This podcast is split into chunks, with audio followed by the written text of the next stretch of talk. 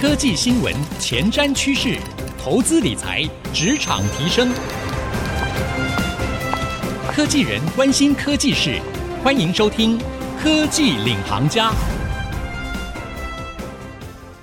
听众朋友，大家好，欢迎收听 IC 之音逐客广播 FM 九七点五《科技领航家》，我是节目主持人朱楚文。最近，如果您有在关心国际的经济局势，或者是有在看股票的话啊，股市的话，可能都感受得到，最近真的是一股寒冬将至的感觉哦。虽然天气非常炎热，但是呢，股票市场却是绿油油。而事实上呢，最近真的是有许多令人胆战心惊的消息啊。除了在不久之前呢，这个美国的通膨哇，超乎了市场的预期。也让联准会一口气升息了三码，那台湾央行呢也跟进升息了半码之外呢，其实最近呢，诶，这个脸书哦，现在改名叫 Meta，创办人哈祖克伯呢对外说呢，最严重的经济衰退即将来临了，所以呢，Meta 大砍百分之三十的招募的人哈，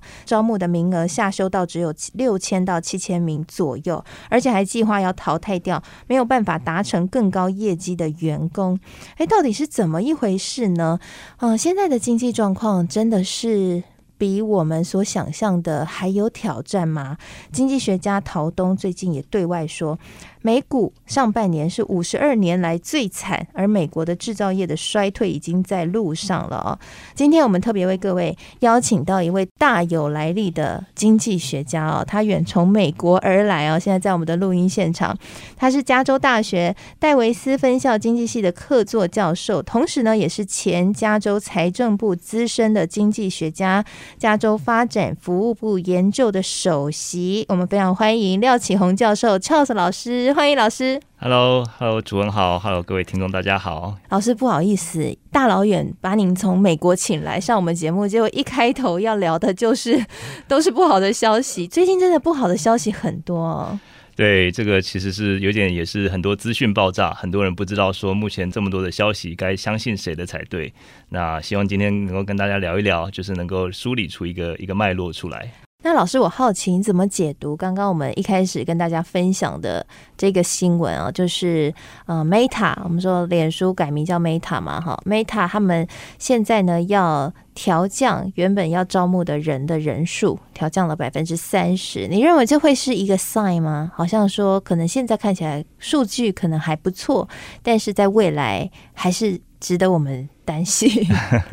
对，其实目前很多的这个高科技业的公司，尤其是像 Meta 或是啊，这个在疫情中很多异军突起的这种高科技公司，他们都啊开始好像没有像疫情中那么大手大脚的开始扩张。嗯。那我认为这个主要的并不全然是对未来经济的这个。悲观，我觉得是因为这些公司本身，如果你看他们的财报啊，各方面他们的体质还是相当的不错，他们现金存量也是相当的够。那他们之所以就是要稍微没有那么快的扩张，我觉得主要是很太多太多不确定性了。因为现在我是在做经济预测的，我在这个加州财政部担任经济学家的时候呢，我每年都要做很多预测。那预测的时候，很多时候你很多很多信信息、很多资讯进来的时候，你必须要知道说什么是最重要的资讯。那当然就是很多事情，像现在的。战争，然后中国的这个供应链，然后还有这个将来这个啊通膨到底怎么样发展，这个无疑就是让这些呃这个预测增加很多不确定性。在这么多不确定下的情况下，这些产业其实他们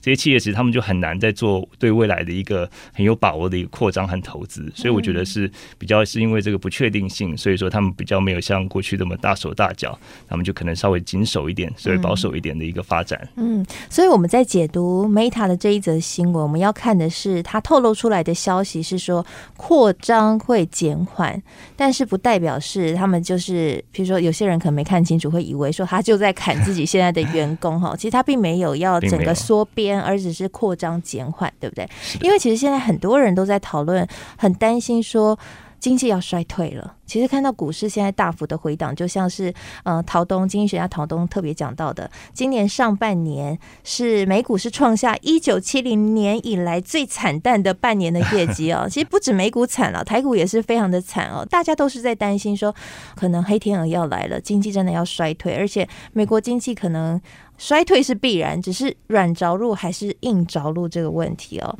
那我好奇想问老师说，现在看起来经济真的可能会衰退吗？经济衰退其实主要有几个重点，就是像我刚才说，首先就是劳动力，对劳动力，对劳动力。然后你会看，首先看到这些啊、呃、民众，就是一般民众的家庭的这个储蓄开始探底，就是他们开始支取储蓄之外，就储蓄已经不够了，他们就开始啊、呃、开始借贷，有很大程度的借贷，然后他们就没有失去工作，然后所以说他们也连偿还借贷能力也失去了。然后再来看企业，企业他们就是没有现金流，他们必须要透过一些其他的方式，或者说开始这个缩编，开始这个。啊，裁员等等的，那这个就是我们可以看到一些一些可能就是经济衰退的一些啊前期的这个这个指标。那目前来看起来看看的话，美国经济其实呃离这个我刚才所说的劳动力或者企业的这些征兆都还很远。当然，就是我们看到联储会开始升息，那或许呃民众的这个开始花费可能开始减缓了，因为毕竟就是说循环利息变高了，对，然后车贷房贷变贵了，那他们可能就是没有那么大手大脚了。可是可能这个就是一个啊疫情之后。后疫情时代一个反弹的一个结果，所以我目前还是比较一个审慎乐观的态度，对美国美国经济当然没有像疫情中间这样反弹的这么夸张，不过我觉得应该是呃离真正的经济衰退还有一段距离。嗯，那老师怎么看停滞性通膨这样的一个猜测的话题呢？因为最近通膨是飙高到八个 percent 以上嘛，哈、嗯，台湾的话大概是三点多个 percent 哈，那美国是八个 percent。我听美国的朋友有人提到说，现在加油。可不得了了，加起来，加油起来真的是贵到不行。我好奇想了解一下，说美国民众对于通膨的反应是什么？因为我之前有看到新闻，有提到说，哎，有不少民众开始对于拜登产生一些不满哈。拜登的民调就是落入近年来的新低，那原因就是因为通膨。其实就账面来讲，就是五月份的这个通膨 CPI，就是消费者物价指数是高达百分之年增率高达百分之八点六，已经是连续三个月超过百分之八的这样子的程度。就像刚才楚文说的，那核心通膨就是去除能源跟食物，差不多是百分之六。那基本上是万物皆涨，最夸张的当然我们知道，就因为俄乌战争嘛，就是能源、食物。七月四号是美国的国庆日，那他们美国国庆日就是要 barbecue，那他们的肉类就是跟去年同期是成长百分之十七。那这些高频率购买的产品，像是汽油或是这个这个杂货，对美国民众来讲，就是真的是感同身受。你每次去加油，每次去买肉、买鱼、买蛋、买牛奶，你就看到就被提醒一次。所以说也难怪拜登就是现在把这个政成为他们的内政的主要的这个解决的目标。那现在全美加油站平均油价大概是涨了，比去年涨了百分之五十以上了，所以连我自己到加油站加油的时候都不敢看多少钱。那有一个梗图，就是说是比较二零二一年跟二零二二年民众在加油的情况。二零二一年是戴着口罩加油，那二零二二年是把口罩往上移，就变成眼罩，你连看都不敢看，真是高到一个程度。那当然除了这个啊油价之外呢，就是其他的服务性商品，像房屋租金啊、医疗还有机票这些都有很明显的涨幅。那当然对美国民众影响是很大的，不过相对于通膨呢，企业也其实对员工也是有加薪的一个一个一个幅度。劳工部公布的数字，那美国劳工年呃这个薪资年呃增加率年增率大概在百分之五点五左右，当然还是追不上八八点六的通膨啦。不过但是并不是完全没有动，所以说还是有在追赶，就说他们是荷包里面还是有钱的，但是实质的购买力有点下降。那民众当然是也是有对应通膨的方式。现在最近这个，尤其美国的好事多 Costco 的会员量大增，因为他们有他们的加油站的油通常是会便宜一个，比外面便宜个五十 cent 每加仑或是更多。那所以说好事多的这个里面的鱼类、肉类、蔬菜类也是比较稍微便比较便宜一点。所以这个民众也有他们自己省钱的方式。那当然就是我们现在看这个民众就这个相对剥夺感是是变强了，是没错的。嗯，好，所以其实呢，通膨一来。对于所有的人来说，不管你是在台湾或是在美国，那特别是在美国，因为通膨的幅度是非常大的，所以居不易的感受是更严重的哦。那休息一下，广告回来，我们继续来跟 Charles 老师来请教一下。刚刚有提到停滞性通膨的这个问题，休息一下，广告回来继续收听科技领航家。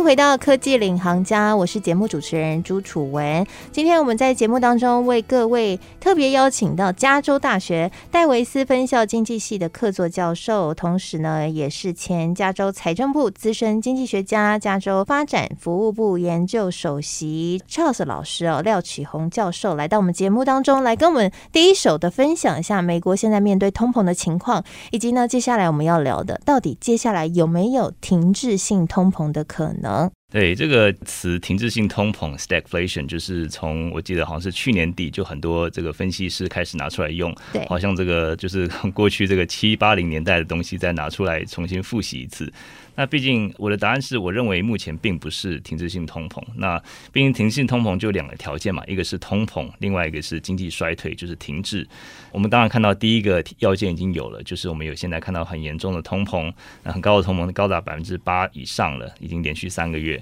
但是第二个部分就是经济目前要停滞甚至进入衰退，我认为目前并不是啊经济衰退或者停滞的情况。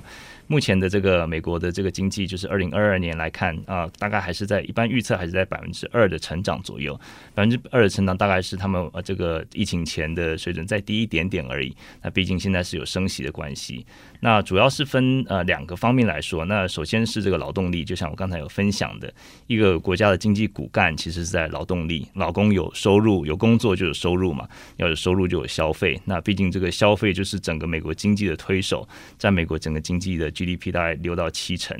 美国本身的这个劳动数据还是很强劲呐。那五月份的这个劳动数据显示，美国工作数基本上已经回到疫情前的水准了。那失业率也低到百分之三点六。那在疫情中间呢，有很多这个高科技的产业逆势成长。那其实，在商业投资也有很显著的这个进展，所以我就想，这个美国这个劳动这个市场骨干还是很坚强的。那另外，我刚才也有分享过，就是很多私人储蓄和企业的现金流，很多这个私人储蓄在经济衰退之前呢，我们可以看到私人储蓄开始透支甚至探底，然后他们就开始失去工作这些的。另外，就是可以看到一些这个先行指标，可能看到企业现金短缺。那目前我们都没有看到这样子一个指标。那目前的这个消费者的储蓄率差不多。都是疫情前的水准。那美国大部分企业现金流也都是很充裕，也是很健康的情况。所以，我就这两方面来看的话，我。并没有太担心，那当然就是目前有很多不确定性了，所以企业不敢大手大脚这个扩张，所以说至少是在一个美国是目前在一个比较稳固的基础上来承受这一波这个紧缩货币政策，所以我认为目前还没有迹象认为美国经济会停滞。嗯，那老师我好奇想问哈，因为这样听起来的话，其实还是有很多的数据指标看起来是没有那么的悲观，不过看到股市反应却非常的悲观，而且呢也有很。多蛮令人担忧的言论纷纷出现，那包括像是联准会的主席鲍尔，他最近还对外表示说，不排除经济会硬着陆。那如果说真的没有那么悲观，为什么鲍尔他要特别说这个话来吓大家呢？因为 一听到说可能硬着陆哈，那真的是投资人都吓吓呆了哈。那可能对于很多的企业老板来说，也真的会把投资减缓很多。那也不意外，接下来的制造业的信心指数会下滑，这也是必然的结果。到底为什么鲍尔会这样说呢？是的，这个鲍尔他的这个啊论点可以看到，他们根据每一次的这个资料，新的资料出来之后，他们就会改变他们政策方向。从去年开始，呃，联储会他们的一个论点就是说，认为他们要把这个经济用成一个软着陆的情况。大家想象，如果说就是一艘这个十几万吨的这个货轮，如果说想要开始。从一个全速前进，然后开始要慢慢踩刹车，开始减速的时候，那这中间肯定会有可能有些东西会，可能货物如果减减得太快的话，很多货物就会被抛出去。所以上半年的结束了，我看到这个股市真的是一个算是血流成河啊，甚至很糟糕的情况。那这个也就是呃联准会他们升息之后，造成一些热钱已经开始慢慢退场了。那这些很多货物就被丢出去，大家投资人的这个脸都是都是这个青一片紫一片的。不过我想这个升息的步伐。其其实是一个很细致和反复推敲的考量结果。那如果说升得太快的话，就像我像刚才说，这个货轮如果说一下子从全速前进到完全的这个后退、停下来，甚至往后退的话，那肯定造成这个货品的伤害是更大的。但是如果说你停的速度太慢的话，那有可能就没有办法控制这个通膨。所以这个中间的这个步伐其实是要很多的考量，也是要根据新的通膨数据来决定接下来力道。那联准会当然就像呃刚才有分享，就是它有两大职能嘛，完全就业和价格平稳。那这两个职能其实在大部分时候是互斥的这个政策目标，因为很多时候你要完全就业的话，你要经济红红火火的话，你就是要降息。那如果说你要这个平稳物价的话，你一定会牺牲一些呃这个就业市场。目前鲍尔很多公开的发言，我们看到他已经把这个价格平稳放在完全就业之上的一个政策目标，比较更优先的位置。那也就是说，他为了要打击通膨，他不惜让劳动市场承受一些压力。目前看起来，我认为美国软着陆的机会还是有，因为他们呃这个六月的这个结束的会议，他们的呃公布的这个预测呢，还是一个软着陆的一个 scenario。不过可以说这个机会可以说越来越小了。那我们看到鲍尔他也越来越趋鹰派。那这个联准会这一连串的这个紧缩货币，其实呃也是开始出现一些功用了，因为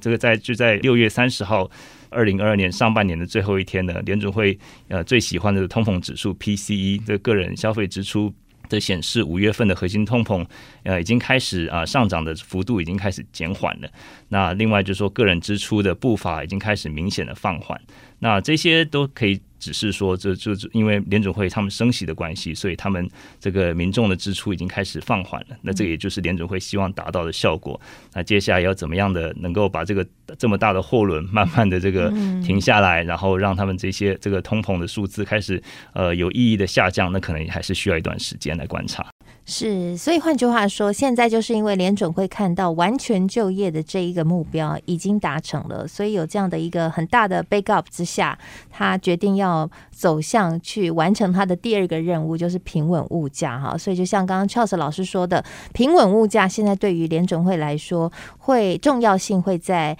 完全就业之上，哈，也意思就是说，鲍尔啊，联准会将会采取蛮激进的升息，应该是会持续下去哈。刚刚老师有特别提到说，所以鲍尔现在可能会做的就是不惜可能会牺牲一些完全就业的这个目标，而去达到平稳物价。也就是说，可能当然平稳物价不断的升息，可能会使得有一些人可能因为经济的变化而出现没有办法就业的情况。那其实这个就是一个像是走在钢索上面哈，因为如果说他今天做过头了，就像刚刚特别提到的，如果今天有人真的失业了，哎，不就又符合了老师刚刚提到的这个停滞性通膨、经济衰退的其中一个定义嘛？就是哎，有人会失业嘛？嗯，所以有没有一些 sign 可以让我们先了解？比如说，假设今天失业率到达哪一个数字水准的时候，就有可能代表。联准会玩过头了。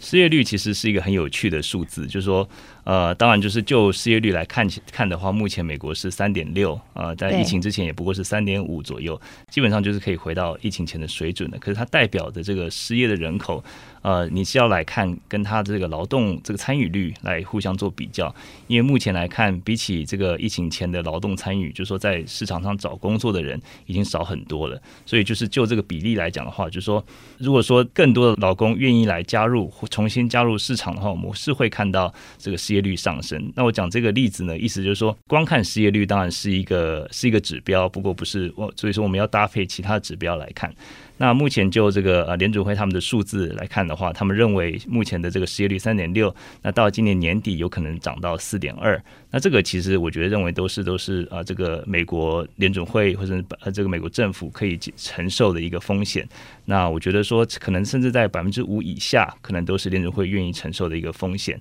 当然就是说这个数字我我就像我刚才说的，可能它背后代表的意义，你要相对这个劳动参与率来看，可能是因为这个数字增高是因为。呃，在这个市场里面找工作人变多，所以说他们在任何时间点需要就职的人比较多，这个都是各个数据都要来参照。不过我认为百分之五以下应该都是联准会他们愿意来承担的一个风险，这样子。嗯，所以百分之五以下应该都是在可控的范围之内。所以如果有一天我们看到美国这边又有新闻说，哎，失业率上升了，然后来到了百分之四点多，或是来到百分之五，但是其实这都还不符合刚刚老师所谓的经济衰退的定义，对不对？其实美国的经济都还在稳妥的阶段当中。对，这个其实我想，这个就是一个呃，就像刚才楚文说，这其实是一个很细致的一个反复推敲的过程。可能在外界来看就，就哦，两码跟三码这有什么不一样？不过就是其实，在联准会里面，他们是有许许多多的辩论的。那这个其实他们都会想到说，